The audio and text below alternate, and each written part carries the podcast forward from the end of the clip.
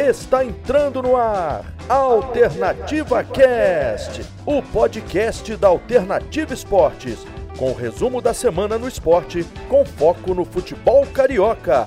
Alternativa Cast, a partir de agora, na sua Alternativa Esportes. Fala rapaziada que nos acompanha aqui pela Alternativa Cast, está entrando no ar a 29 edição do nosso programa para repercutirmos tudo que aconteceu de melhor nesse final de semana entre os clubes cariocas. Teve muito jogo, o Botafogo perdendo mais uma, teve clássico carioca, o Vasco sendo goleado, o Fluminense ganhando de virada e a notícia da semana, Odair Helman não é mais treinador do Fluminense, foi para o Al Swazli, lá dos Emirados Árabes, a gente vai repercutir tudo isso e mais o programa, então já vou chamando para as apresentações, os nossos queridos companheiros de hoje. Começar com você, Rodrigão Calvino, como é que você está, meu parceiro? Teve um bom final de semana. Dá aí seu destaque também para mais uma semana sendo iniciada com mais uma Alternativa Cash aqui na Alternativa Esportes, irmão. Fala, Luca. Bom dia. Bom dia, Renato também. Bom dia, ouvinte da Alternativa, Alternativa Cash. Então, meu destaque vai para o Fluminense, né? Que apesar da boa vitória no final de semana, teve uma grande perda logo na segunda-feira que foi o do seu treinador, né, que vinha fazendo um ótimo trabalho com o time que muitos diriam no início do campeonato que era limitado e hoje está brigando pelo G4. Então acho que essa perda vai ser bastante sentida. Mas é isso, segue aí, Luca. É isso, vamos repercutir, claro, essa saída do Daí Helma. E para também debater muito disso, a gente que sempre tem o Renatão ao nosso lado quando o assunto é treinador, hoje mais um programa ao lado do Renatão. Já vou adiantando que não vai ser nossa pauta inicial, mas Renatão, pode dar aí seu destaque, que eu tenho certeza que vai ser também sobre o daí, né, meu parceiro? Como é que você tá? Tudo bem, Luca, Rodrigo. Ah, depois de um tempo voltamos a gravar junto aí. É, o meu destaque é, realmente vai para o daí. E antes da gente começar, vai ser, a gente estava falando dos bastidores. A diferença dos técnicos do passado para os técnicos de hoje é que os técnicos do passado pensavam mais em ganhar títulos do que em dinheiro. Hoje em dia é o oposto. Mas vamos falar isso mais para frente com mais detalhes. É isso, rapaziada. Situação quente lá no Fluminense, o Daí Helma que deixa o tricolor na quinta colocação. Mas teve clássico nesse final de semana. Botafogo e Flamengo se enfrentaram lá no Newton Santos. O Botafogo perdeu mais uma, rapaz. O Botafogo que não ganha desde a 15 rodada do Campeonato Brasileiro. São cinco derrotas consecutivas. E caso perca na próxima rodada contra o São Paulo nessa quarta-feira, vai atingir sua pior meta nesse quesito, igualando 2014, ano que inclusive foi rebaixado na vice-lanterna, posição que o Botafogo ocupa hoje. Rodrigo, um jogo muito ruim, né, cara? Ao meu ver, um jogo com pouquíssima qualidade, as duas equipes é, errando bastante, o Flamengo abusando de cruzamentos na área, impressionante. Eu até falava com os amigos em off que parecia o Flamengo do Zé Ricardo. Era aquela posse de bola com sem nenhuma objetividade, né? Cruzamento atrás de cruzamento, as jogadas não sendo bem criadas no meio de campo, e o Botafogo, como sempre, se defendendo mal e atacando pior ainda, né, cara? Sim, exatamente. Essa foi a explicação perfeita do jogo, a tônica perfeita. Um jogo chato de se ver, nervoso, porque as duas equipes não vêm passando por um bom momento, principalmente o Botafogo. A gente sabe que o Flamengo não está passando por um bom momento, mas está na parte de cima da tabela, é, não vem passando um bom momento por ser eliminado de competições que eram importantes para o clube no ano, mas ainda ainda está ainda tá disputando o título brasileiro. O Botafogo não, o Botafogo briga para não cair de divisão e possivelmente para não fechar as portas. Então acho que os nervos na nervos de General Severiano tá a flor da pele. Falando um pouco mais sobre a partida, primeiro tempo, assim, os primeiros 30 minutos, eu achei até um, uma boa partida no geral, se comparado aos outros, ao resto, né? Mas logo que saiu o gol, no segundo tempo, acabou o jogo. Não teve mais jogo. Era erro de passe para um lado, erro de passe para o outro muito nervoso, dá para ver, dá para ver os dois técnicos, principalmente. E assim, acho que vale ressaltar que o Flamengo não tomou gol, né, que não vinha acontecendo, e muito por causa do Gustavo Henrique, que foi vilão e herói ao mesmo tempo. É, já foi vilão e tinha média de um erro decisivo no placar a cada 100 minutos, e hoje foi muito dele o Flamengo sair zerado no, no placar. Então, É, acho que a torcida do Flamengo, pelo menos nesse jogo, tem que comemorar a atitude do Gustavo Henrique. É, acho que a torcida do Flamengo está comemorando também a suspensão do Gustavo Henrique da próxima partida, né? Porque foi um desespero coletivo quando se viu que o Gustavo Henrique de novo foi titular. E eu volto a bater na tecla que eu falo todo Alternativa Cast. Eu não consigo entender a titularidade do Gustavo Henrique. Não acho que ele tenha feito uma partida ruim, mas acho que inclusive no lance que causou a expulsão dele, ele estava completamente mal posicionado, para variar levando bola nas costas. Ele leva muitas bolas nas costas, né? Impressionante. Ele... É pode falar, Rodrigo. Eu acho que o Rogério, não sei se ele justificou, não lembro se ele justificou na coletiva ou, ou em uma entrevista após. Ele disse que botou o Gustavo Henrique exatamente pela altura dos atacantes do Botafogo. Assim, não acho que tenha que ser isso. Eu acho que o zagueiro, o Natan, por exemplo, poderia jogar e não, ser, não seria o menor problema. Porque ele já enfrentou, já enfrentou adversários maiores do que ele, normal. Mas essa foi uma justificativa do Rogério Senna, né?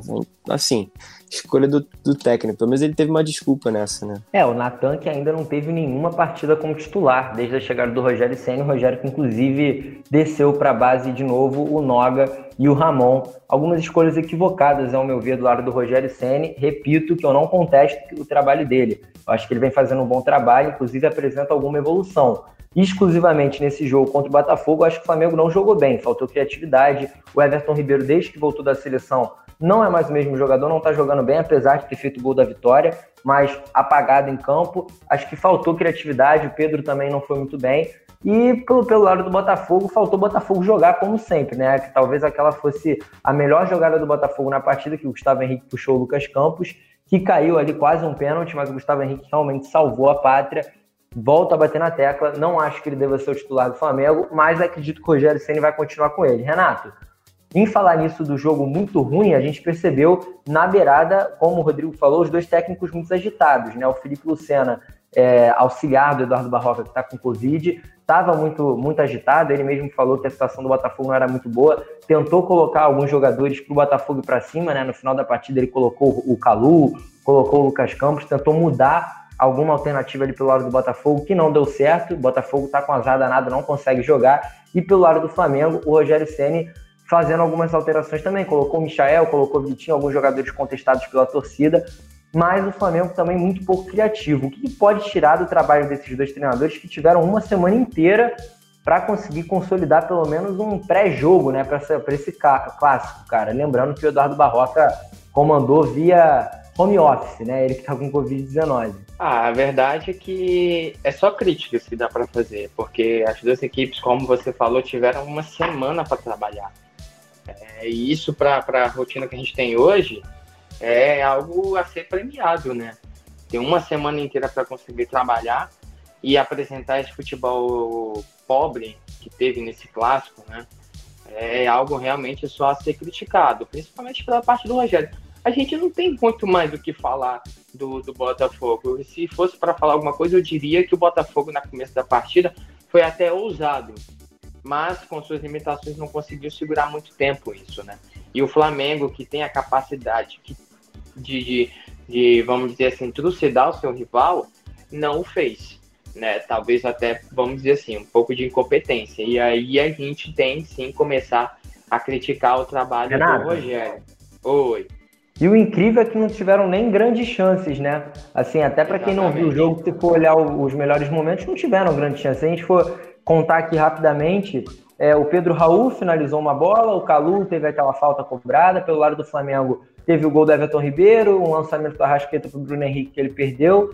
Então, realmente foi um jogo muito pobre. E aí, eu concordo muito com você, até acho que você vai se prolongar nesse comentário é, muito disso, né, cara? O Flamengo tem um potencial muito maior do que o Botafogo, né? Então poderia realmente ter aplicado uma goleada se quisesse, mas é, não tá dando liga, né? Ainda, ainda não deu a liga completa, né? Exatamente, exatamente. O Galo aqui já começa a cantar, né? Mas enfim. É, já dá para se criticar sim o trabalho do Rogério. Né? E quando ele foi contratado, a gente gravou aqui, eu falei exatamente, com ele não tem papas na língua, que se ele tiver que tirar o, o cara de grande nome para colocar quem ele acha, ele vai fazer. Eu acho que, que o trabalho dele já pode começar a ser criticado sim, porque ele não está conseguindo fazer esse time engrenar. Quando vence, vence por, por placar apertadíssimo ou quase isso. É, enfim, com o elenco que ele tem, né, o, o Rogério, nos seus tempos de, de, Fortaleza, toda vez que ele iria dar entrevista coletiva, seja de vitória, seja de empate, ou fosse derrota, ele falava a mesma coisa sobre essa diversidade de elenco. Ele sempre falava isso. Agora ele tem e mesmo assim não está conseguindo ter resultado. Então já dá para começar a criticar, sim, o trabalho dele. Ele pode e deve entregar muito mais, porque ele tem um baita de um time na mão, ele tem é, opções no banco super valorizadas, que é para ajudar a resolver jogo, sim, e ele tem que cobrar isso dos jogadores, tá? Porque para mim a, a, os valores se inverteram. Né? A gente parece que os jogadores não, não tem mais a hierarquia do técnico, é o técnico que tem a hierarquia dos jogadores. Então, assim, são, parece que os tempos mudaram. É, eu entendo que é início de trabalho, eu falei isso aqui, que todo começo de trabalho dele não é bom, tá? Não estou defendendo aqui que ele tem que ser demitido nem nada, mas ele tem que ser cobrado sim, porque ele já está há um certo tempo no Flamengo, já deu prejuízo de eliminação na Copa do Brasil, já deu prejuízo de eliminação na, na, na Copa Libertadores, tá? Então, assim, tem que ser cobrado sim. Ele precisa começar a dar resultados já. Esse galo é muito chato, meu Deus. Renatão, acho, acho que o Galo não gosta muito do Rogério Senna, não, hein? Cara, toda vez que eu vou falar esse galo, esse galo canta. É incrível. Eu, eu tô aqui, ele não fala nada. Eu começo a falar, esse galo começa a cacarejar. Ai, até me perdi. Onde é que eu tava mesmo? Tava falando que ele precisa ser cobrado. Mas eu, é, eu concordo, é. concordo com o que você disse. Eu acho que da Copa do Brasil eu não, não vejo tanto a culpa no Rogério, mas a da Libertadores, principalmente no jogo da volta, eu colocaria um pouco da culpa no Rogério sim, porque eu acho que ele mexeu errado. Não que ele tenha escalado errado, mas eu acho que as mexidas foram equivocadas. Você precisando, você em casa, você não pode Ô, tirar Rodrigo, os... sabe qual é o mal do Rogério também? Ele tem um péssimo hábito de querer resolver o jogo na segunda etapa, no final. Ele, ele, ele já, já, já sofreu é, é, muitas derrotas ou empates por conta disso, até nos seus tempos de Fortaleza, de querer resolver o jogo no final, na segunda etapa. Cara, se você tá com o Pedro, no jogo contra o Racing, bota logo ele para jogar e tenta resolver isso logo no primeiro tempo. Porque se, se no primeiro tempo o Flamengo conseguisse ali, é, é, com aquela chance que o Vitinho teve, se o Pedro tivesse no lugar dele, teria feito. Se ele tivesse resolvido sair na primeira etapa com os 2 a 0 o Racing não ia ter força para conseguir buscar o resultado. Foi deixar para resolver no final, foi só agir, fazer alguma coisa quando tomou o gol e o Rodrigo Caio foi expulso. E aí, meu amigo, a classificação pode se botar na conta dele. Porque ele já podia ter começado com o Pedro e resolvido a parada na primeira etapa. E não fez isso. Então eu boto muita parcial da conta da eliminação Libertadores nele sim. Porque ele escalou mal, ele mexeu mal, conseguiu um empate, mas perdeu nos pênaltis. Entendeu? Então, assim, ele tem opção. O problema é que ele quer deixar resolver tudo pro final. E deixar para resolver no final todo mundo que tiver em vantagem contra o Flamengo vai fechar casinha. E dificilmente o Flamengo vai conseguir sair vitorioso. É, a situação realmente do Flamengo, apesar de, ter ganhado, né? Vamos supor, a pessoa que entrou agora no podcast deve estar achando que o Flamengo perdeu. Não é isso, galera. A gente não, não tá criticando, não tá fazendo nenhuma concepção do que o Flamengo é, tá muito mal na temporada, nada disso, mas é porque é aquilo que a gente vem batendo na tecla todos os programas, desde lá do primeiro, a gente já tá no 29 o, o Flamengo, com o elenco que tem, era para estar tá sobrando, tanto na Libertadores, quanto no Brasileirão, quanto no, na Copa do Brasil. É o melhor elenco do Brasil. O Flamengo é, de fato, o melhor elenco do Brasil. Que elenco no Brasil que tem é, somente no ataque Pedro, Bruno Henrique e Gabigol. É realmente impressionante. Luca, Pode falar, Rodrigo. O Flamengo do ano passado, que sobrou, sobrou muito, tinha um elenco pior do que esse. Só para é, é, essa muito noção, pior. entendeu? Por isso que a gente projetava essas coisas. A gente projetava o Flamengo nadando de braçada no Campeonato Brasileiro. A gente projetava o Flamengo franco favorito na Libertadores e Copa do Brasil e foi eliminado da maneira que foi. Assim, perder, perder para um time tradicional como um, algum brasileiro ou então ah, um clube argentino grande como Boca Júnior, River Plate, isso acontece. Mas perder nas oitavas para o Racing, todo desfalcado e em péssima fase, isso jamais a gente pensaria dessa forma, entendeu? É por isso que a gente está tão crítico a, a, ao desempenho do Flamengo nesse, nesse ano. Sim, com certeza. Se a gente for analisar o time do Flamengo do ano passado para esse ano, de jogador mudaram no time titular três. Entrou o Isla, entrou, seja Gustavo Henrique, Léo Pereira, quem for ali a dupla de zaga com o Rodrigo Caio. E o Thiago Maia estava vindo, estava sendo titular, é, vez ou não, né? Acabou se lesionando, então realmente ah, desde a saída do Jorge Jesus, o Flamengo ainda não se encontrou. E não se encontrou não é em termos resultadistas. No Campeonato Brasileiro está em terceiro lugar a cinco pontos do líder, não é uma má colocação. Mas é em termos de qualidade de jogo, né? O Flamengo não apresenta mais aquela qualidade de jogo. A gente consegue ver lampejos individuais, alguns gols bonitos, coisa e tal, mas não é mais aquela trucidação que era ano passado, e claro que cabe a nós debater o porquê que isso vem acontecendo. A verdade é que para a próxima rodada contra o Santos, a gente não vai debater disso agora, isso é papo para o nosso próximo programa, mas o Flamengo vai ter à sua disposição tanto o Pedro quanto o Bruno Henrique e o Gabigol, algo que ainda não aconteceu desde a chegada do Rogério Senni. Aí a gente vai ver como é que o Rogério vai escalar essa equipe. Eu acredito que a dupla de ataque deva ser o Gabigol e o Bruno Henrique. Mas aí eu queria te chamar aqui, Rodrigo, rapidinho, aproveitar é, não me recordo agora se foi você ou o Renato que fez aquele comentário acerca do Gustavo Henrique. Mas contra o Santos, é, não vamos prolongar muito nesse assunto, mas só um pequeno detalhe. O ataque do Santos não é um ataque alto, né? O Caio Jorge, que é o centroavante, é baixo. O Marinho é baixo. O Soteudo é baixo. Aí eu quero ver se ele vai colocar o Gustavo Henrique e falar após da, da, estatura dos outros atacantes. Porque Sim, a cada exatamente. rodada que vem, ele vem colocando o Gustavo Henrique, o Gustavo Henrique vem errando e ele vem falando é, é, sobre a que era sobre estatura, então alguma outra possibilidade. O Gustavo Henrique, na realidade, não vai jogar contra o Santos. Aí cabe a gente ver quem, quem que vai ser o titular, né? O Gustavo Henrique foi expulso. Mas eu não consigo, cara. Parece repetitivo, mas eu não consigo. Eu não consigo entender a titularidade dele, cara. Olha, pra, pra te deixar um pouco mais chateado, eu acho que ele ainda vai botar o Léo Pereira e não vai botar o Natan. Só pra te deixar um pouco mais chateado. Enfim, eu acho que as escolhas dele, ele tá tentando dar moral pro, pra alguns jogadores que não vêm tão bem. Ele tá tentando ganhar o elenco aos poucos, sabe? Mas, assim, essas escolhas acabam fritando ele um pouco, porque a eliminação, do, a eliminação da Libertadores foi por conta de um erro individual do Gustavo Henrique. Entendeu? Eu acho que ele tem que rever um pouquinho. Às vezes não, não vale a pena essa tentar, tentar ganhar o elenco, mas perder as partidas, por exemplo, perder classificações.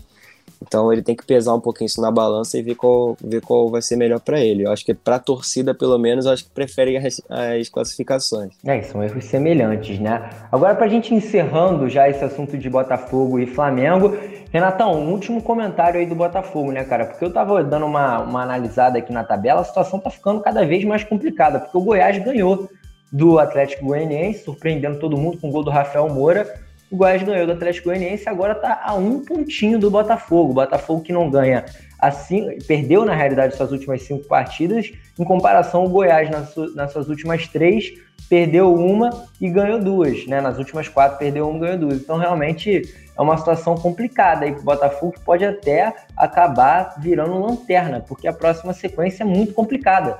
Vai enfrentar o São Paulo em rodada atrasada, o São Paulo voando, atual líder, o Luciano jogando muita bola Caso ganhe do Botafogo, eu diria que vai ser muito difícil de tirar o São Paulo dessa liderança, né? Porque vai disparar. O Botafogo tem apenas três vitórias na competição. Depois de São Paulo enfrenta o Internacional. Depois de Internacional enfrenta o Curitiba, que é concorrente direto. Depois o Santos. Então, complicado, né, cara? Já chegando aí a marca de quase seis jogos seguidos perdendo, né? Caso perca do São Paulo, vai atingir sua pior marca é, desde o início dos pontos corridos e cada vez mais com rebaixamento eminente, um time que a gente não vê da onde surge gol, né? Vou até repetir aquilo que o João fala, o João Pedro Ramalho, nosso companheiro. Você não vê da onde, da onde o Botafogo vai tirar um gol, é impressionante, né, cara? Realmente é muito impressionante, né? E quem diria que o Goiás, que estava afundado, né, lá embaixo, disparado na lanterna, já está chegando próximo do Botafogo, né?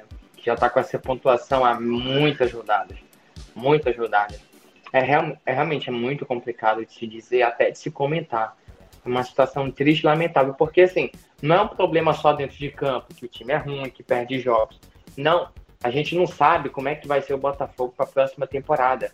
A gente não sabe se o rebaixamento vai afundar mais ainda e fazer esse clube fechar, né? Ou se o Botafogo vai conseguir achar uma série em algum lugar. Acho que é isso que mais impressiona. Não é só um fato dentro de campo. Ah, vai ser rebaixado, mas projeta uma boa Série B e tenta subir de novo. Não, não vai ser só isso dessa vez. É uma crise externa que está influenciando todas as áreas do Botafogo. É impressionante isso. E, assim, não tem o que se dizer. Não tem o que se esperar desse time. Não tem como, como ver como é que o Barroca vai conseguir é, sugar desse elenco uma reação impressionante que vai fazer o Botafogo sair dessa zona de rebaixamento.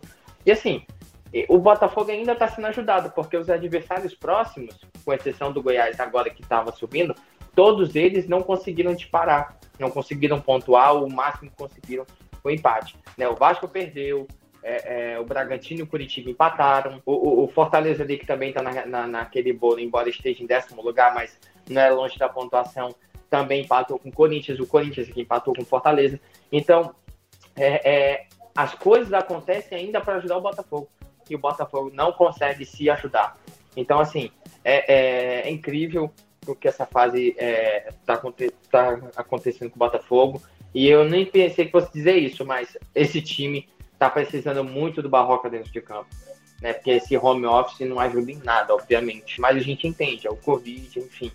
Mas o Botafogo está precisando do Barroca é, dentro da, ali, da beirada do campo para orientar esses jogadores. Porque a última vez que o Botafogo conseguiu bons resultados foi na mão dele no Brasileiro do ano passado. Né? Então talvez seja assim, dê para tirar um pouco de sopro de vida ainda dessa equipe do Botafogo. É, e, e aproveitando muito disso que você falou, né? Até chamar o Rodrigo para esse nosso debate aqui sobre o Botafogo. São muitos erros, né, cara? Inclusive, nesse jogo contra o Flamengo, a gente viu uma, o gol do Flamengo foi originado de um passe errado do Marcinho. E, por exemplo, o Flamengo marcou pressão somente naquela jogada praticamente. E aí o Botafogo foi lá e perdeu a bola, sofreu o gol. E aí a próxima rodada do Botafogo vai ser contra o São Paulo. São Paulo que tá voando, o time de São Paulo tem uma marcação muito alta, o Luciano e o Brenner pressionam a todo momento, é um time que sai tabelando, é um time que envolve o seu adversário. Então, cara, é, assim, é, é ruim a gente, a tendência do jornalismo, né, o ideal do jornalismo é a gente ser neutro. Mas é assim, eu não consigo ter uma neutralidade acerca desse jogo contra o São Paulo, não pensar que o São Paulo vai ganhar com certeza do Botafogo. Acho que a situação do Botafogo é muito ruim atualmente. É só, só, eu diria, até podem vir me criticar depois, mas eu diria que só um milagre poderia fazer que o Botafogo ganhasse do São Paulo na quarta-feira e depois ainda vai enfrentar o Internacional. Apesar do Internacional estar tá mal, é superior ao Botafogo, né? Então, Rodrigo, realmente é uma situação complicada, a tabela vai ficando cada vez mais a favor do Botafogo ser lanterna Situação muito difícil, né, cara? Enfrentando São Paulo, enfrentando Internacional, depois vai pegar o Santos. Não sei da onde o Barroca vai conseguir animar esse time, porque não tem contratações, a base não vem correspondendo, os jogadores que foram contratados, Conde e Calu, ainda não deram resultado. Então, realmente, eu não consigo mais, mais achar uma possibilidade para o Botafogo, cara. Olha, eu concordo completamente com o que você disse, ainda seria um pouco mais rígido. Eu acho que não tem não tem projeção nenhuma do Botafogo ganhar o, o São Paulo, nem ninguém. O Botafogo joga o pior futebol da Série A. Pior do que o Goiás. O Goiás tem gente para ganhar jogo para ele. Tadeu. Ou então o Rafael Moura que faz gol ali aqui. O Goiás tem gente para ganhar. O Botafogo não. Isso é, é, é muito estranho falar isso, porque pô, assim, com todo respeito ao Goiás, mas o Botafogo é um clube gigantesco e tá largado. O Botafogo só tá na situação que tá porque tá largado. Foram anos e anos de mais gestões. Ou seja, uma hora a conta chega. E chegou. E é assim, os torcedores que não estão preocupados, eu acho melhor começar a ficar, porque não vejo solução para Botafogo ficar na Série A, não.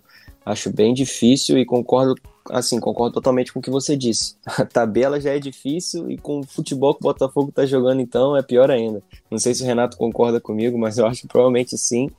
Então, é mais ou menos por aí. E Rodrigo, só, só, só para concluir isso que você falou, né, você comparando o elenco de Goiás e Botafogo, pô, como você falou, o Goiás tem gente para ganhar jogo para ele, tem.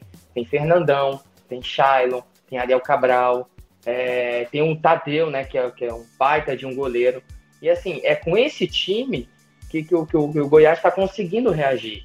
E eu não acho que a, que a reação do Goiás vai parar por aí, principalmente com o fator casa. Então, é, é, é, só esperar a questão de tempo do Goiás passar o Botafogo e assumir a lanterna do Campeonato Brasileiro. Né? Talvez, e aí agora eu vou dar uma de maluco, talvez contra o Inter, né, eu até acredito que o Botafogo pode arrancar 1 a 0 lá. Contra o Internacional por essa fase toda, o Abel não está conseguindo extrair do time é, é, o futebol que tinha com o Cudê. Contra o Internacional, eu até acredito que pode arrancar ali uma vitória suada no sufoco né? Mas vai precisar mudar um pouco a postura. Eu não sei se até lá o Barroca já vai já vai estar tá, já vai ter voltado. É, se o Luca puder passar para a gente qual o dia previsto que ele tem para voltar. Talvez assim contra o Inter, eu até acredito que o Botafogo possa ganhar. Mas arrancar, assim, é, para mim é só questão de tempo é, é, do Goiás passar o Botafogo, porque o time do Goiás, embora esteja na lanterna, tá reagindo e é melhor que o Botafogo, sem a menor sombra de dúvidas. É isso, rapaziada. Então, já encerrando, o Barroca, Renato, que já, se eu não me engano, já vai poder treinar. Vou até confirmar isso aqui durante a nossa gravação e trago a informação certinha ao longo do programa. Mas, se eu não me engano, ele vai poder já treinar, é, já comandar ali o Botafogo contra o São Paulo, né? São Paulo que vai enfrentar o Botafogo nessa próxima quarta-feira. Rapaziada, mudando de página, mudando de assunto, vamos falar do Fluminense. Antes da gente falar de qualquer coisa sobre a partida que o Fluminense teve, aquela vitória boa, muito boa em cima do Atlético Paranaense de virada, vamos falar das despedidas, né, rapaziada? Porque além do Odair Helman, o Odair Helman que foi pro Al Wasli, se alguém puder me corrigir aí na pronúncia do nome, que eu não sou muito bom, teve outra despedida que está sendo concluída agora, durante a nossa gravação do podcast, notícia de última mão, o Digão vai para um clube da Tailândia. Digão que não venha sendo titular, recebeu uma proposta também considerada irrecusável. Jogador de 32 anos, zagueiro, vai para um clube da Tailândia. Então, duas despedidas na mesma semana. O Fluminense perde uma das opções na sua zaga e perde o seu técnico. Rodrigo, quem diria que após uma vitória tão importante contra o Atlético Paranaense, tantas notícias ruins viriam pro torcedor tricolor, hein, cara? É, supersticioso poderia falar que a maré tá virando, né? Mas eu não acredito nisso, não. Acho que o Marcão quando ele entrou também no. Eu não lembro a última vez, a última passagem certinha, mas ele não, ficou, não, não fez um trabalho ruim. É, conseguiu manter um nível. Rodrigo. Pode falar. O Marcão, que ao todo, nas suas três passagens pelo Fluminense é, como interino, né, esperando a, a, vinda de outro técnico, tem um aproveitamento de 56%. Então é um bom aproveitamento. Inclusive, ele vinha comandando antes da chegada do Tair. É um jogador que é um treinador que conhece inclusive esse elenco aí que vem, que vem sendo utilizado, vinha sendo utilizado toda em Real no Campeonato Brasileiro. Aí, viu? Não é uma queda tão brusca. Eu acho que é normal as pessoas suspeitarem um pouco, terem um pouquinho de desconfiança no trabalho do Marcão por ele ser interino. Mas, assim, eu acho que a diretoria tem confiança nele, principalmente os jogadores, que já conhecem ele do dia a dia, então não vejo não vejo que seja uma má saída não. Acho que o Fluminense acertou por enquanto, mas claro, se começar a ter uma queda muito brusca de rendimento, aí vai ter que repensar nessa nessa alternativa. Falando um pouco do Odair, eu acho que foi o meu voto, né, no, na seleção do campeonato que a gente fez aqui. Fui voto vencido, mas vou falar, foi o meu voto para melhor técnico do campeonato no primeiro turno, porque eu achei que ele tirou leite de pedra o time do Fluminense era para estar tá brigando na parte de baixo da tabela e tá brigando por G4 constantemente. É um time muito constante, muito constante, muito seguro na zaga. Assim, não é tão criativo no ataque, mas ganha as partidas relativamente fáceis. Então, não vejo não vejo o Odair assim sendo unânime, não é unânime, mas fez um ótimo trabalho, mesmo que criticado por eliminações na Copa do Brasil, por exemplo, para o Atlético Goianiense. Mas assim, eu acho que essas eliminações foram muito mais por erros, erros individuais, tanto de Egídio quanto de Muriel, por exemplo, do que do, em recorrência do sistema tático ou escalação do Odair. Então acho que vai ser uma perda muito muito sentida no, no Fluminense, de assim, de cara, mas eu acho que o Marcão vai conseguir suprir, suprir bem de acordo com as, com, com as rodadas. Então acho que a torcida do Fluminense pode ficar tranquila. É, cara, eu vou aproveitar esse gancho que você disse, né, sobre a sua opinião. Também quero ouvir a opinião do Renato, mas já vou dando a minha, cara. Eu sempre acho que um treinador, quando ele abandona uma equipe que está indo bem, no meio de um trabalho, eu, eu, eu, eu não consigo achar isso, isso legal, né? Eu não consigo achar. Eu acho que se eu fosse treinador, eu não faria isso. Claro, a gente fala isso sem ver a proposta, né? Sem chegar ali aquela oportunidade de ganhar muito dinheiro nas nossas mãos. Mas o Daí Helma, que ganhava em média 200 mil reais pelo Fluminense, vai ganhar 600 mil lá no clube dos Emirados Árabes. É uma diferença grande? É uma diferença grande, mas 200 mil também é um bom dinheiro. O cara estava prestes a levar o Fluminense para uma Libertadores, algo que não acontece há seis anos. Então tem essa possibilidade também, ele com certeza iria ganhar uma bonificação, ele poderia levar o Fluminense para a Libertadores e depois acabar recebendo a proposta de algum outro clube é, com uma condição uma, melhor financeira até do que o Al-Asli. Então acho que ele poderia ter esperado, cara. Eu, ao meu ver, ele poderia ter esperado pelo menos até o fim da temporada, pelo menos até o fim do Campeonato Brasileiro. Não acho que ele tenha acertado, mas também não, não cabe a gente é, discutir decisões particulares, né? Foi uma decisão do cara, ele vai para os Emirados Árabes e deixa o Fluminense a 14 rodadas do fim do campeonato. Renato, aproveita para. Pode falar, Rodrigo. Rapidinho, só antes do Renato entrar, eu, tipo assim, eu concordo em parte com o que você disse. Uh, eu acho que realmente é, é, feio assim abandonar o trabalho que ele vinha fazendo, que era de, para mim, era de excelência no Fluminense. Vinha fazendo um ótimo trabalho assim, eu não gosto que quando um treinador abandona um trabalho no meio do no meio do campeonato, mas a gente tem que entender também que o futebol brasileiro é muito dinâmico. Você ganha pode ganhar o primeiro turno inteiro, mas se no segundo turno você começar perdendo três, quatro partidas seguidas, você já começa a balançar. O futebol brasileiro não te dá muita segurança, então não, eu não julgo ele por, tar, por estar fazendo isso, tentar fazer o pé de meia, por exemplo, que ele, a proposta provavelmente é irrecusável. Então, acho que ele está pensando muito no financeiro essa, né, nessa decisão, mais do que no profissional. Então, é, não julgo ele, mas também não gosto da decisão, entendeu? Eu entendo o que ele quis fazer, mas não gosto, entendeu? Da opção que ele fez. Com certeza, concordo plenamente com você. Era exatamente isso que eu estava falando. Não cabe a gente também decidir particularidades de cada pessoa, né? Como você disse, o futebol brasileiro é muito irregular. Foi a mesma coisa que aconteceu com o Eduardo Cudê. Recebeu a proposta do Celta de Vigo e abandonou o Inter, que agora está numa queda inacreditável com o Abel Braga. Então, realmente, né, aí a gente vê os times sofrendo as infelizes consequências da irregularidade do nosso futebol, né, Renato? É verdade, mas até em relação ao Cudê, que você falou, a, a, o contexto com o Cudê foi diferente do daí, porque ele foi para o Celta para ganhar menos do que ele ganhava no Inter. Então, o problema dele era de relacionamento com os dirigentes do Internacional. Então, acho que é uma situação completamente diferente. Sobre até a questão do Odaí, e é aí que, que, que o bicho vai pegar, porque assim, eu, eu, o Brasil ele não vai sair por conta disso. Porque os técnicos, quando podem, abandonam o time. E o clube, quando não vai bem, demitem um treinador. A gente, assim, eu não vejo mais, mais eu não tenho mais perspectiva de mudança em relação ao treinador aqui no Brasil. Eu não tenho mais. Porque é, já no primeiro caso, o Mancini abandonou o Atlético Goianiense, o Rogério abandonou o Fortaleza, o Odaí abandonou o, o, o, Fluminense. Ano passado, o Thiago Nunes acabou, não vou dizer que abandonou, né, mas o, o fato dele ter aceitado a proposta do Corinthians fez com que ele saísse do Atlético Paranaense.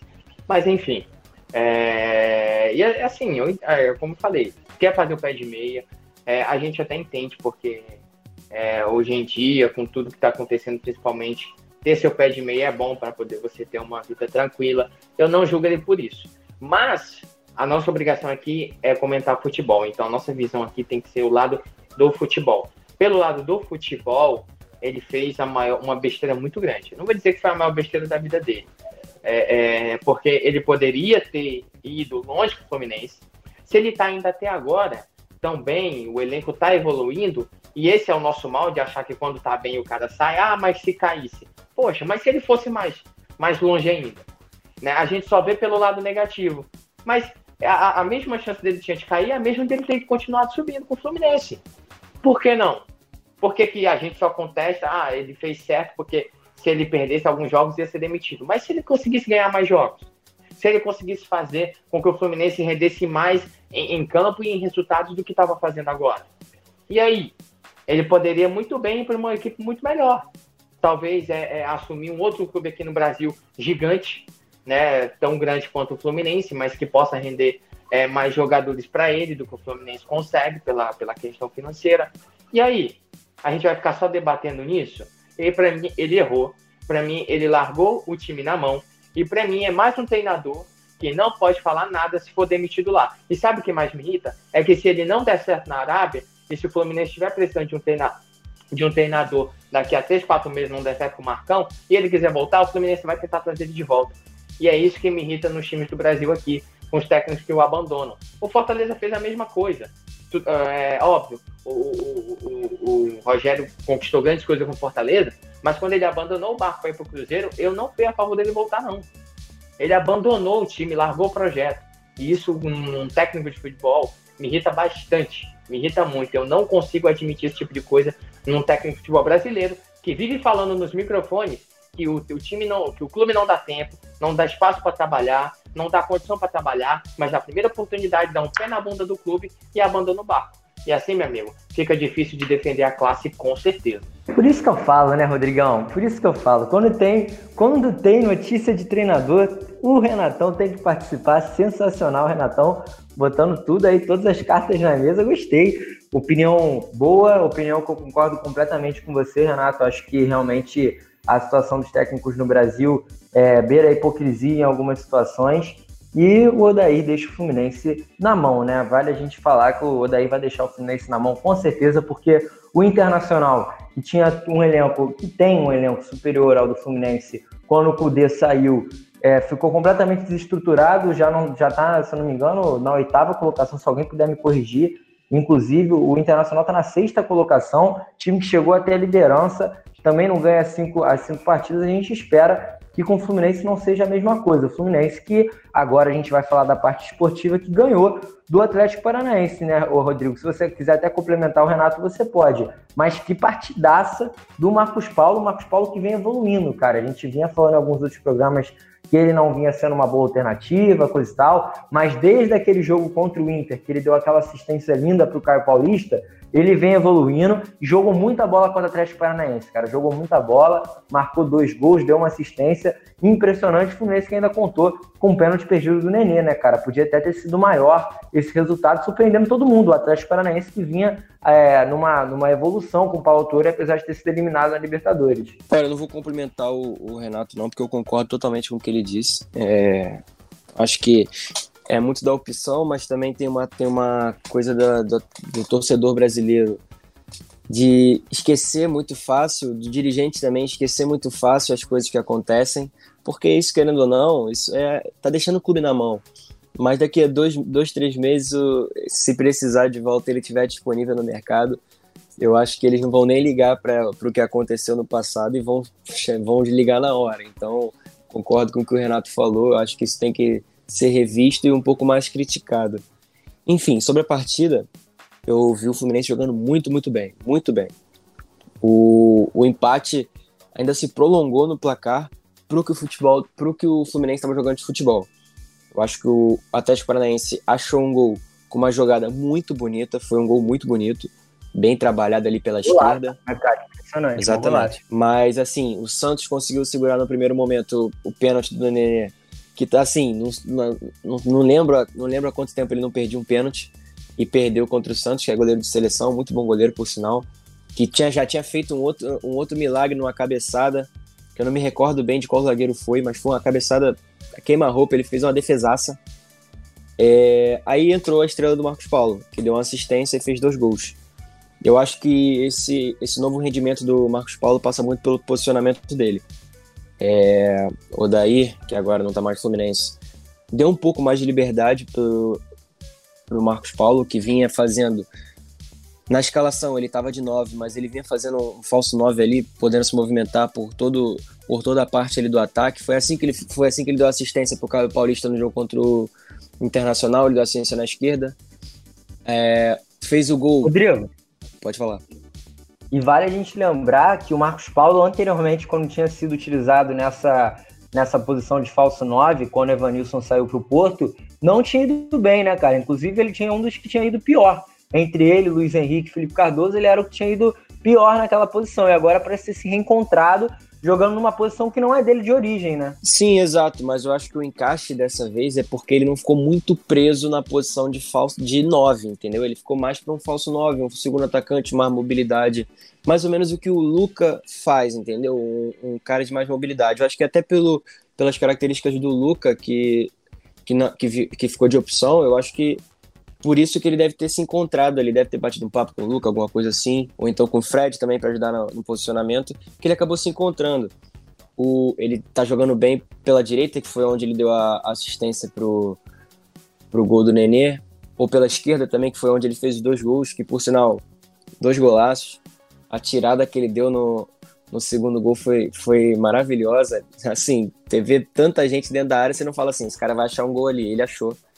É, enfim, a partida, a primeira nota 10 do SofaScore na, no Brasileirão de 2020, né? É uma partida e tanto para ressaltar. Exatamente. No primeiro gol do, do Fluminense, vale a gente ressaltar também a jogada do Michel Araújo, né? O Michel Araújo que fez uma jogadaça ali, finalizando, a bola depois sobrou pro, pro Marcos Paulo, que achou o Nenê. O Michel Araújo, que era outro que caiu de rendimento e vem voltando aos poucos, né? Então é um Fluminense se reencontrando, Renato, num momento de perdas.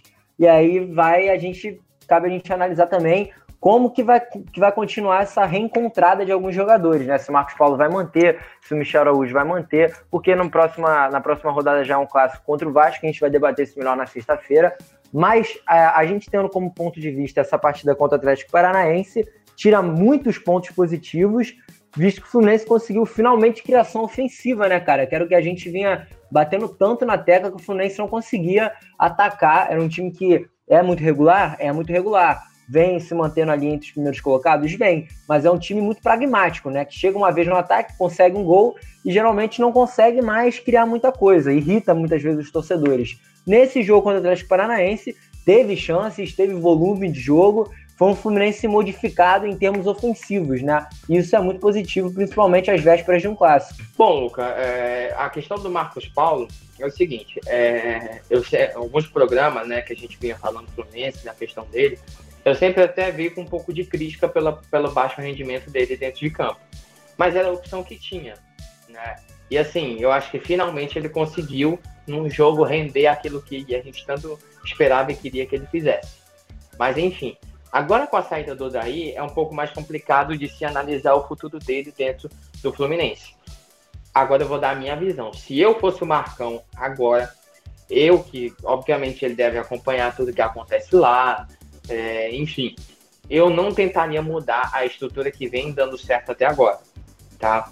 É, ah, mas não é o Daí, é o Marcão, é outras ideias e tal. Mas corre-se muito risco de se mudar é, é, um, uma ideia, um pensamento assim tão rápido né, de, de, um, de um dia para o outro, vamos dizer assim.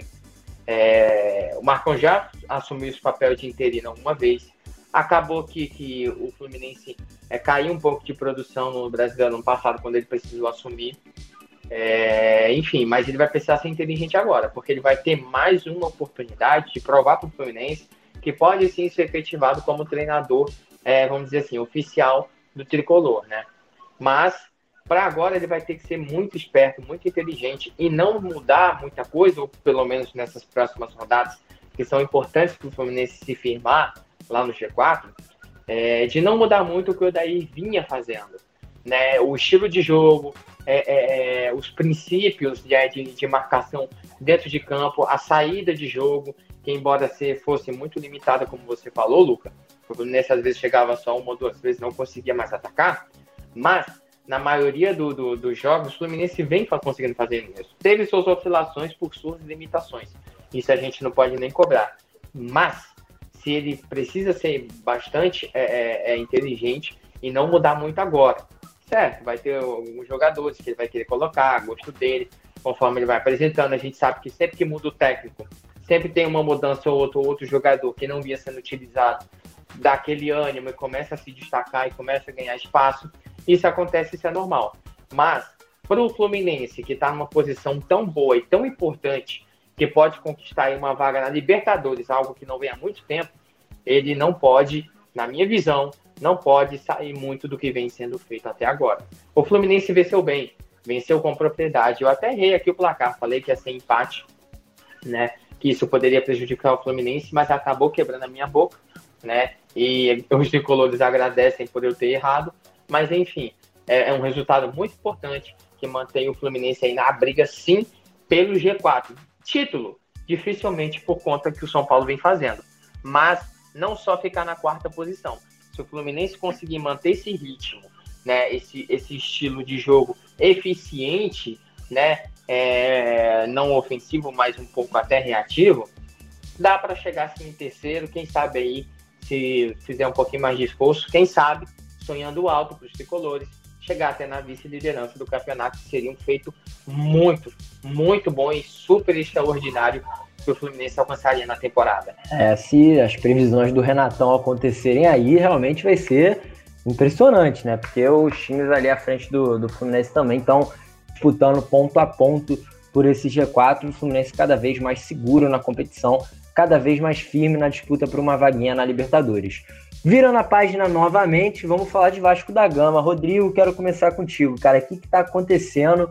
4 a 0 impressionante. Oito gols no Campeonato Brasileiro em duas rodadas, apenas um golzinho feito e oito sofridos.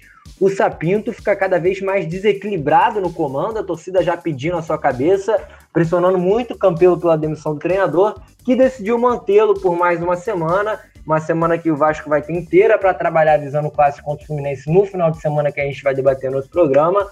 O Vasco cada vez mais desestruturado. Se por um lado o Fluminense está cada vez mais regular, o Vasco está cada vez mais irregular e cada vez mais afundado também na tabela. Segue no Z4, uma partida horrorosa que o Vasco teve, lei do ex emplacada duas vezes na cabeça do Diego Souza. Impressionante também a volúpia do Grêmio, que cresceu muito de produção de uma hora para outra, né, Rodrigo? Olha, falando um pouco sobre o cenário do Vasco, é, passa muito pelas escolhas, né?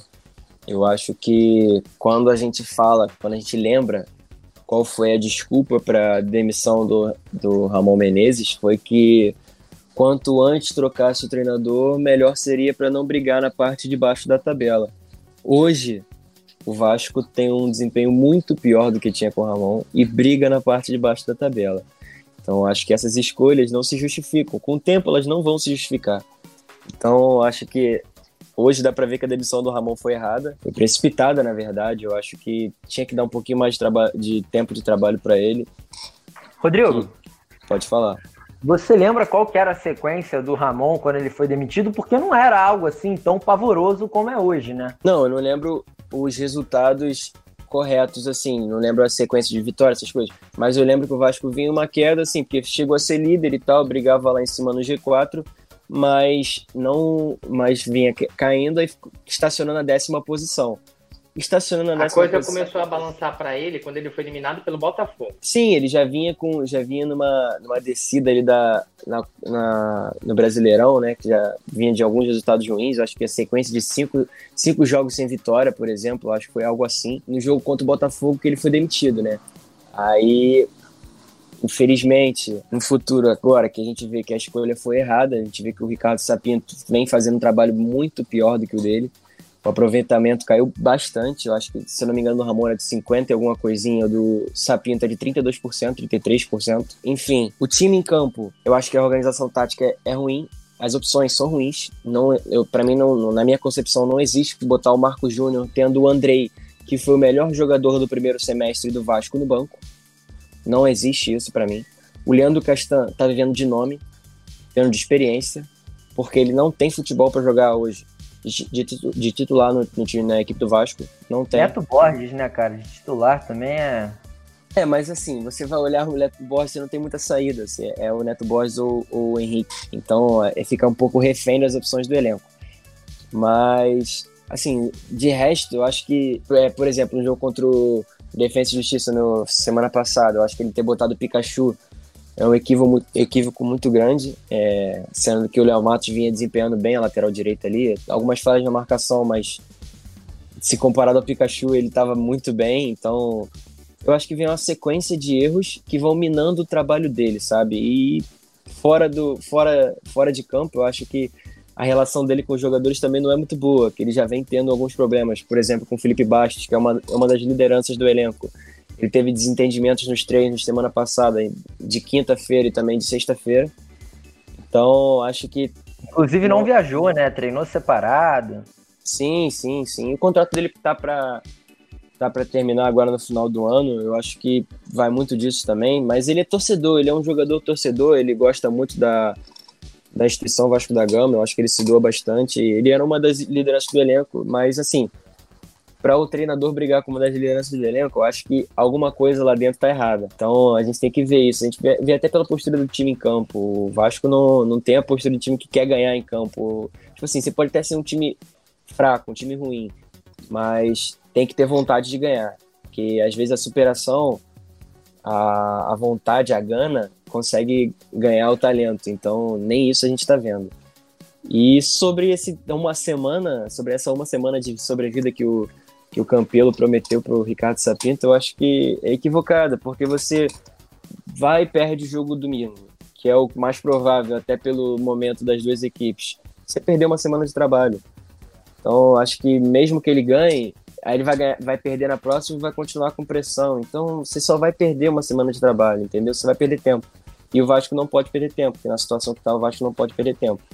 Eu acho um equívoco, um equívoco atrás de equívoco, e por isso o time está nessa situação. É, eu concordo completamente com você, Rodrigo. A situação do Vasco está muito difícil, né? O Sapinto não vem dando resultado. Brigas no elenco, jogadores perto do, do fim de contrato, né? Entre eles, a gente pode citar. São 10 jogadores, né? Mas entre os mais, o mais, na realidade, o mais importante é o Benítez, né? Que está emprestado pelo Independente e não deve ficar. Acabou que a gente vinha trazendo isso em outras alternativas casts, a possibilidade dele ficar, que o campeão até tinha cogitado viajar para a Argentina para concretizar a negociação que gira em torno de 4 milhões de dólares, mas cada, isso fica cada vez mais longe, independente já admite ter observado outras propostas pelo jogador. O Benítez é disparado o melhor jogador do Vasco, o contrato dele acaba no dia 31 de dezembro. Não se estendendo, ele fica de fora dos dois meses finais da competição, né? Os dois meses mais decisivos. Então o Vasco, o Vasco perde muito, né? Com a saída, com a eminente saída do Benítez, ainda conta com essa semana de sobrevida do Sapinto. Eu ainda não consigo ter uma opinião formada se eu acho que ele deveria sair ou não, porque eu não sei quem poderia chegar para o Vasco nesse momento. Agora, o que é inadmissível é uma equipe que joga com três zagueiros levar oito gols em duas partidas. Isso para mim é inadmissível. Outra coisa inadmissível é uma equipe que vinha numa consistência defensiva até considerável, do nada, de uma hora para outra, começar a levar gol atrás de gol, falha atrás de falha. Então, realmente, uma situação muito difícil, né, Renato? Puxando você para o papo, eu queria até saber a sua opinião sobre o Sapinto, porque eu confesso que eu ainda não tenho uma opinião formada sobre se eu acho que ele deveria sair ou não. Bom, antes da gente chegar no, no Ricardo Sapinto, eu vou voltar um pouquinho na época do Ramon Menezes. É, ele começou a, desgren... a cair no, no, no, Vasco quando o Cano parou de fazer gol. E eu sempre bato nessa tecla aqui que o Vasco depende praticamente só dele para conseguir não só marcar gols, né, como também vencer os jogos. O que que acontece? A última vez, a, a última vez, vamos botar assim, que ele tinha marcado foi contra aquele jogo do 3 a 2 do Vasco em cima do Botafogo pelo Campeonato Brasileiro. E depois disso, o Cano só voltou a marcar recentemente contra o Esporte na ilha, quando o Vasco venceu por 2 a 0 Ou seja, o Ramon já tinha saído, já tinha chegado o Ricardo, o Ricardo não conseguiu ainda dar aquela engrenagem, e quando venceu o Esporte, empatou com o São Paulo, e aí a gente imaginava que o Vasco ia começar a crescer aos poucos, não foi isso que aconteceu. O Cano saiu do time, tanto que ele foi o que marcou o gol no jogo da ida contra o Defensa e Justiça lá na Argentina, onde o Vasco conseguiu o empate e tinha tudo para se classificar em casa. Ele saiu, o Vasco não marcou, é, é, é foi desclassificado, é, tomou a goleada para o Ceará, tomou a goleada para o Grêmio. Enfim, é, é, a Cano dependência que influenciou diretamente na demissão do Ramon. Porque se o Cano tivesse tido sequência nesses jogos, né, obviamente que ele teve problema de lesão, enfim. É, eu provavelmente remontaria aí até hoje. Porque ele não ia parar de fazer gol. Né? O que é impressionante. Ele, ele dá um chute no gol no primeiro tempo inteiro ele consegue marcar. É, é, a eficiência dele é, é surreal para mim. Entendeu? Então, essa má fase do Vasco passa muito pela ausência dele. Né? E assim, esse jogo contra o Grêmio foi simplesmente assim: o Vasco não fez nada, foi dominado completamente pelo Grêmio né? Conseguiu tomar ali dois gols do Diego Souza, né? Eu até brinquei no meu Instagram que a única lei que não faz nesse país é a lei do ex, né? É impressionante isso. E obrigado, Diego Souza, você me rendeu 32 pontos no Cartola, mas enfim, é, é, é uma situação realmente não é tão complicada quanto a do Botafogo, né? Mas assim, não pode se pôr a culpa no Ricardo. Ele está tentando fazer o que pode, porque esse time tem de muita limitação. É, é impressionante. E, assim, e, e até estava conversando com, com, com Alexandre Calheiros, ele que é narrado, que estava narrando os jogos aí do Vasco na, na Vasco TV. Eu perguntei para ele o que, que, ele achava, né? Porque ele postou um vídeo da, da, da entrevista que ele teve pós-jogo contra o Grêmio, né? Com o Ricardo. Ele, ele falou para mim assim, ó, é, não tem como, como botar a culpa nele, né? É, o elenco é limitadíssimo. Ele chegou até a comentar que, que tem jogadores lá que, que vão ser mandados embora porque não rende ou, ou não está com comprometimento com o Vasco. Enfim, é, é, é uma situação realmente complicada. É, assim, vai se dizer o quê? o que, que dá para esperar para o Vasco para os próximos confrontos? Porque o Ricardo Sapinto ele só conseguiu achar até agora um modelo de jogo, que é com três zagueiros, uma linha de, de quatro mais, a, mais, mais à frente da zaga, com, com dois laterais praticamente fazendo posição de ala, o, o Gustavo Torres com o Benítez ali um pouco mais à frente, e o centroavante na frente, o Cano Ribamar. Então, assim, é, é, não é o esquema que está errado, né? Talvez aí é como eu sempre falo, a culpa é dos jogadores. A responsabilidade de fazer o que o técnico tá mandando fazer é dos jogadores. E não dá para exigir muito de jogadores limitados, gente. Entendeu? A gente sempre vai bater nessa tecla. Muitos vão culpar o Ricardo Sapinto porque ele não muda isso, não muda aquilo, mas, gente, é o que ele tem. É, ah, ele não bota o Andrei. A gente não sabe se o Andrei nos treinamentos está fazendo aquilo que ele quer, entendeu? É, se, o, se, o, se, é óbvio, treino é treino, jogo é jogo. Mas a base do técnico escalar o time é o que o cara apresenta no treino. Se o André não estiver apresentando ao ver dele que, que o André não está é, apresentando o suficiente para começar de titular, vai botar só porque a torcida quer. Não é assim, entendeu? Não é assim. É uma, é uma situação, é a, a profissão mais ingrata e difícil nesse país é a profissão de técnico. Porque você vai, em, em questão de, de um ou dois jogos, do céu ao inferno. Né? Fernando Diniz está aí para provar isso. Então é uma situação bastante complicada. Eu não mandaria o Ricardo Sapinto embora, até porque se você mandar o, o, Ricardo embora, você vai trazer quem? Quem tem um nível de conhecimento é, é, é, europeu aqui no Brasil, como ele tem, né? Lógico, ele não é um grande técnico da Europa, mas para o nosso nível aqui, quem que você vai trazer que possa ter uma ideia que dá resultado é, melhor do que ele? O cara que vai vir para jogar só por 1 a 0 que, que vai fechar ali a, a, casinha, não vai querer jogar nem nada, porque embora o Vasco jogasse em contra-ataque, principalmente no jogo contra o São Paulo, contra o esporte, o, o contra-ataque era eficiente, óbvio. Não dá para levar em conta esses jogos contra o, o, o, Vasco, contra o Ceará e contra o Grêmio. Mas até contra o Defensa, o Vasco jogou bem parte do jogo. Entendeu? E na mesma proposta. Aquele contra-ataque eficiente na finalização. E ele vem sugando isso. Só que não dá para sugar de um time desse todo jogo fazer a mesma coisa, porque o time não tem qualidade para apresentar isso todo jogo. Então, é bastante complicado. É, eu vou até passar a bola para você, Luca, porque senão eu vou ficar rodando na mesma coisa. E assim, é difícil. Vamos esperar aí o que, que os próximos jogos do Vasco aguardam é, para saber o que, que vai ser desse time. Né? É, realmente a situação aqui para os times do Rio não estão nada bem, até para os times que estão bem na tabela, tem alguma coisa conturbada para a gente debater. Rapaziada, sobre o Rio o assunto é finalizado, agora vamos pincelar rapidinho a Libertadores. Já estamos perto aí de uma hora, se não me engano, já passamos de uma hora de programa, então vamos pincelar rapidinho a Libertadores, que chega na sua, nas suas fases finais, quartas de final da Libertadores, temos jogaços, né? Tem Palmeiras e Libertar, River Plate Nacional, o próximo jogo ainda vai ser definido, né? Esperando a decisão do, do, Boca Juniors com o Internacional. E o Santos que enfrenta o Grêmio. Então, Renato, vou ficar com você porque eu gosto dos seus palpites, cara. Inclusive, você acertou o palpite de Botafogo e Flamengo. Você disse que ia ser 1x0. Quero saber, cara, qual é o seu palpite para Grêmio e Santos? Jogo de ida na Arena do Grêmio às 7h15 da noite na próxima quarta-feira. Então, realmente um jogo muito bom. O Grêmio numa sequência impressionante, já entrou no G4, ganhando jogo atrás de jogo, PP jogando muita bola, Diego Souza reencontrando o seu futebol, as contratações dando certo, Pinhais que marcou um golaço contra o Vasco, e o Santos que vem numa regularidade a temporada inteira contando com o Marinho iluminado. Tem tudo para ser um jogaço nas quartas de final, né, meu parceiro? Palpita algum resultado extraordinário para esse jogaço? Vai ser um grande jogo mesmo, né? E o Renato Gaúcho voltou a ficar em alta, né?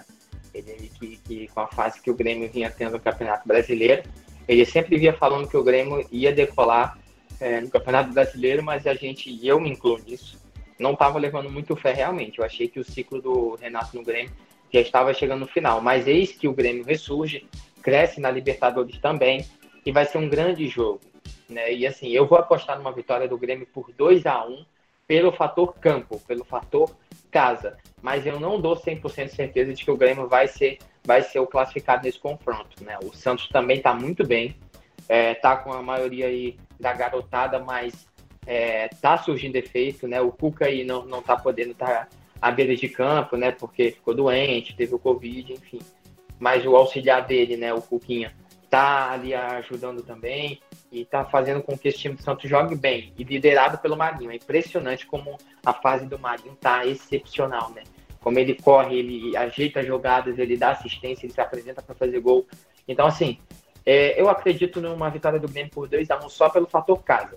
Mas no jogo da volta, eu não dou certeza de que o Grêmio vai ser o classificado do confronto, não, Lucas. É, o Grêmio que é muito copeiro. E só uma informação, Renato: o Cuca testou negativo, vai poder ficar ali à beira de campo junto com o Cuquinha. Rodrigo, aproveita para fazer o combão para a gente ir finalizando o programa. Sua opinião sobre esse jogaço que vai ser Grêmio e Santos. Lembrando que o Santos vai contar com um desfalque importantíssimo, porque o Lucas Veríssimo não ficou nem um pouco satisfeito com o conselho deliberativo do Santos não liberando a sua venda para o Benfica e sim para o Al-Nassr da Arábia Saudita e pediu para não jogar. Então o Lucas Veríssimo não vai jogar. É um dos principais jogadores do Santos ali na defesa. O Santos contando com um desfalque importantíssimo, jogando fora de casa, o Grêmio em alta.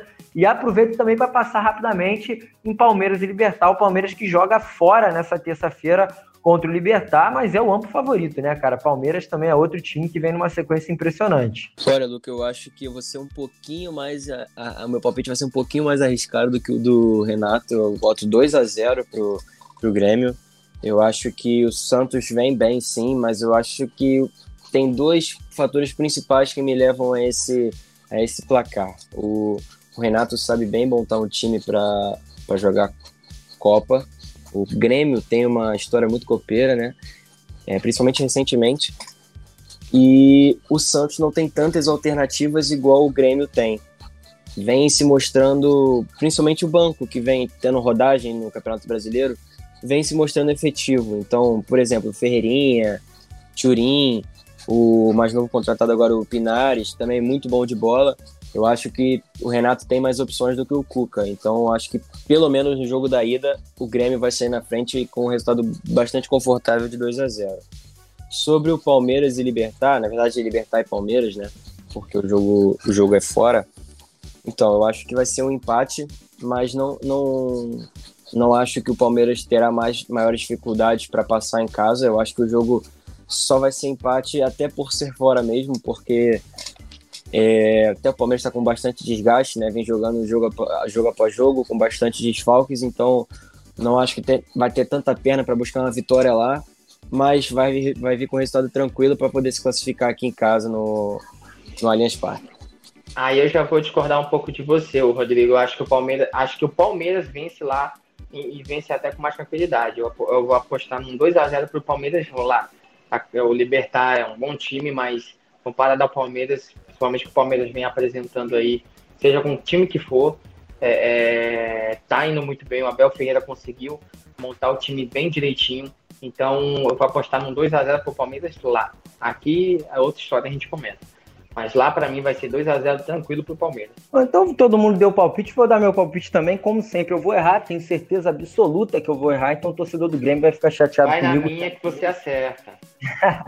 o torcedor do Grêmio vai ficar chateado comigo, Renatão, porque eu acho que o Grêmio vai ganhar também. Vou junto com o Calvino. Acho que o Grêmio vai ganhar de 2 a 0 O time copeiro, a base vem muito forte. Dos 10 gols aí do Grêmio na Libertadores, 8 foram marcados pela base, agora surgindo Ferreirinha, como o Calvino disse bem. É o novo PP, tenho certeza absoluta que quando o PP for negociado, o Ferreirinha vai brilhar com a camisa do Grêmio. Impressionante essa, essa base do Grêmio. Jean-Pierre também jogando muita bola.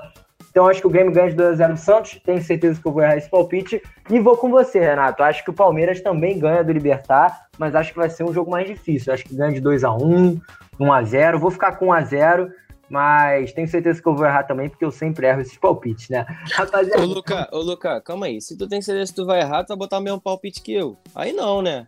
Mas é porque eu concordo com você, meu parceiro. Aí a gente tá tendo não, as opiniões a... aqui. Ou seja, Salvini, ele tá falando que você tá errado também, reparou? É, exatamente, né? foi isso que ele falou, pô. Aí tu Vou mudar. outro. Não, Vou não, mudar, pode, vamos lá. pode deixar. Palmeiras, você... Palmeiras 2x1. Palmeiras 2x1. Agora vai que acerta. Não, não, deixa, não. Pô, vai que tu acerta. Não, Luca, eu tô falando do resultado do, do Grêmio, que tu falou 2x0 igual a mim. 2x0. Não, mas esse resultado do Grêmio eu vou manter porque eu tô achando que vai ser isso eu mesmo. Eu também acho, também acho. Eu então, tô achando que eu vou errar, eu tô achando que vai ser isso mesmo. É, é a dicotomia da alternativa cash. Conhece, Rodrigo? Essa bipolaridade aí eu tô um pouco familiarizado. É, complicado. Aqui a gente opina, fala que tá errado e ao mesmo tempo fala que tá certo. É uma loucura esse programa. Mas vamos que vamos, rapaziada. Estamos chegando ao fim de mais uma alternativa cash. Essa que foi a 29 edição, então a próxima edição é a 30, rapaziada. Já vamos caminhando aí para 30 edições de Alternativa Cast. Quero saber qual que vai ser a equipe que vai vir na sexta-feira, ainda não tem ao certo, mas já vou chamando aqui, enquanto essa obra maldita interrompe o meu comentário final, home office tem dessas. Rodrigão, pode se despedir, meu parceiro. Muito obrigado. Valeu, Luca. Valeu, Renato. Assim, brincadeiras à parte, a gente espera que os times brasileiros ganhem, né? Assim, confronto direto na Libertadores, mas infelizmente alguém tem que passar. Espero que todos tenham uma boa semana e talvez sexta-feira a gente esteja aí novamente, mas não posso dar certeza, né? Porque também tem o João Pedro tá aí, o Daniel. A quem for fazer vai, vai fazer um bom trabalho, vai ser, vai ser tudo lindo, como sempre é. Já estamos no Trintinha, né? Trintinha é a meia idade, né?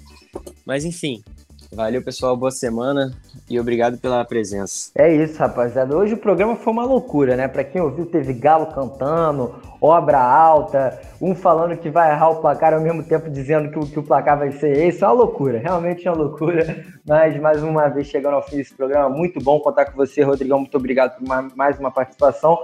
Renatão, pode deixar também suas despedidas. Não sei se você volta na sexta ou na terça-feira, vai dizendo a sua disponibilidade aí pra gente. E claro, mandando aquele abraço para todos os nossos web ouvintes. Renatão, o cara da personalidade quando o assunto se trata de técnico, né, meu parceiro? Muito obrigado por mais o programa. Que isso, que isso. Um prazer, alegria é sempre minha estar com vocês participando dos programas, mas infelizmente eu vou estar fora dos próximos dois, porque nesse dia eu vou estar de plantão.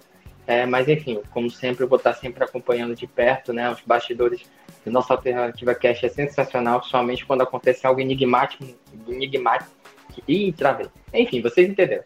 No futebol. Mas enfim, é, me despedi da galera. Volto só na sexta-feira que vem. Daqui a uma semana só que eu vou conseguir voltar. Mas vamos ver se os clubes cariocas conseguem reagir. É, se o Botafogo aí consegue surpreender a gente e conseguir ao menos empatar, empatar com o São Paulo lá, o que eu acho muito difícil isso acontecer também. Mas enfim, desejar uma boa semana para todo mundo, é... que tudo possa correr bem com vocês essa semana e a gente se vê em breve no próximo Alternativa Cash. É isso, rapaziada. Um abraço a todos. Até mais. É isso, rapaziada. Renatão já iniciando as despedidas, então eu concluo elas para vocês. Muito obrigado, Renato. Muito obrigado, Rodrigo, por mais uma participação aqui na Alternativa Cast. Lembrando, então, que sexta-feira tem o programa de número 30. Provavelmente a gente contará com as participações do nosso querido Daniel Henrique e do João Pedro Ramalho para debater tudo de melhor daquele final de semana e, claro, a retrospectiva do que, foi essa semana. A gente torcendo para os times cariocas e torcendo para os times brasileiros na Libertadores também. Então é isso, rapaziada. Vamos ficando ao fim de mais um programa. Se cuidem, porque essa doença, infelizmente, está aumentando de novo o número de casos. Então tomem cuidado quando sair de casa. Fiquem de boa, fiquem de máscara, passem álcool gel, todo mundo se cuida e a gente se vê na sexta-feira com o programa de número 30, edição especial. Vamos ver se a gente bola uma surpresinha para os nossos web ouvintes. Valeu, rapaziada. Tamo junto, até sexta. Você ouviu mais um episódio do Alternativa Cast. Apresentação de Luca Garcia, participação de João Pedro Ramalho, Renato Ximenes e Daniel Henrique, que também faz a edição. Para ouvir todos os programas, busque Alternativa Cast no seu agregador de podcasts. Até a semana que vem!